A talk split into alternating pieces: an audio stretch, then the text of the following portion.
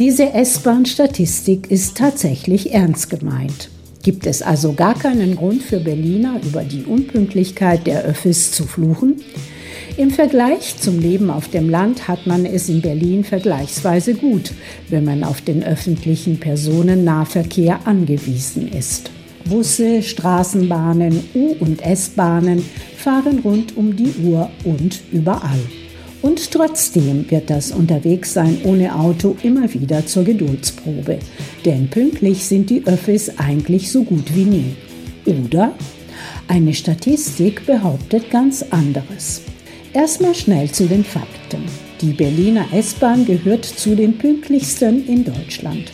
2023 wurden 96,6 Prozent der Halte rechtzeitig erreicht, wie eine Antwort des Bundesverkehrsministeriums auf eine Anfrage des grünen Abgeordneten Matthias Gastel zeigt.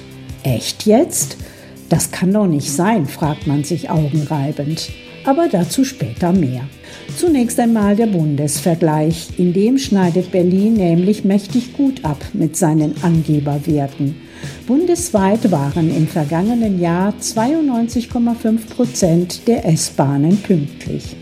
Die S-Bahn in Hamburg war dabei ähnlich pünktlich unterwegs wie die Berliner S-Bahn, während es beispielsweise in München 89,5 Prozent und Köln 87,9 Prozent häufiger zu Verspätungen kam. Verglichen wurden die neun größten S-Bahn-Netze, die von der Deutschen Bahn betrieben werden. Bleibt die Frage, warum Berliner trotzdem permanent über zu spät kommende S-Bahnen meckern?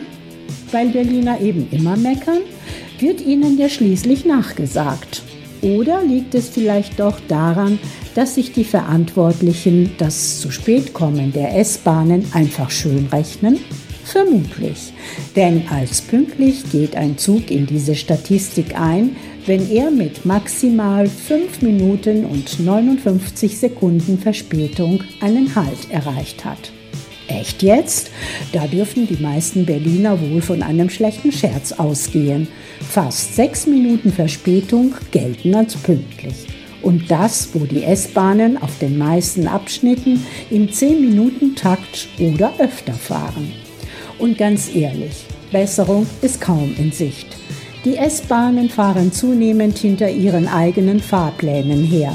Die Ursachen haben vielfach mit Störungen an der Infrastruktur und zu knapp bemessenen Kapazitäten in überlasteten Bahnknoten zu tun, erklärt der Abgeordnete Gastel.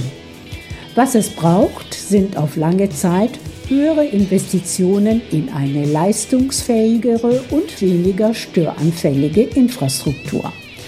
Weil die Bahn nach dem Haushaltschaos beim Bund aber in den kommenden Jahren absehbar weniger Geld zur Verfügung hat, dürften einige geplante Infrastrukturprojekte vorerst nicht kommen.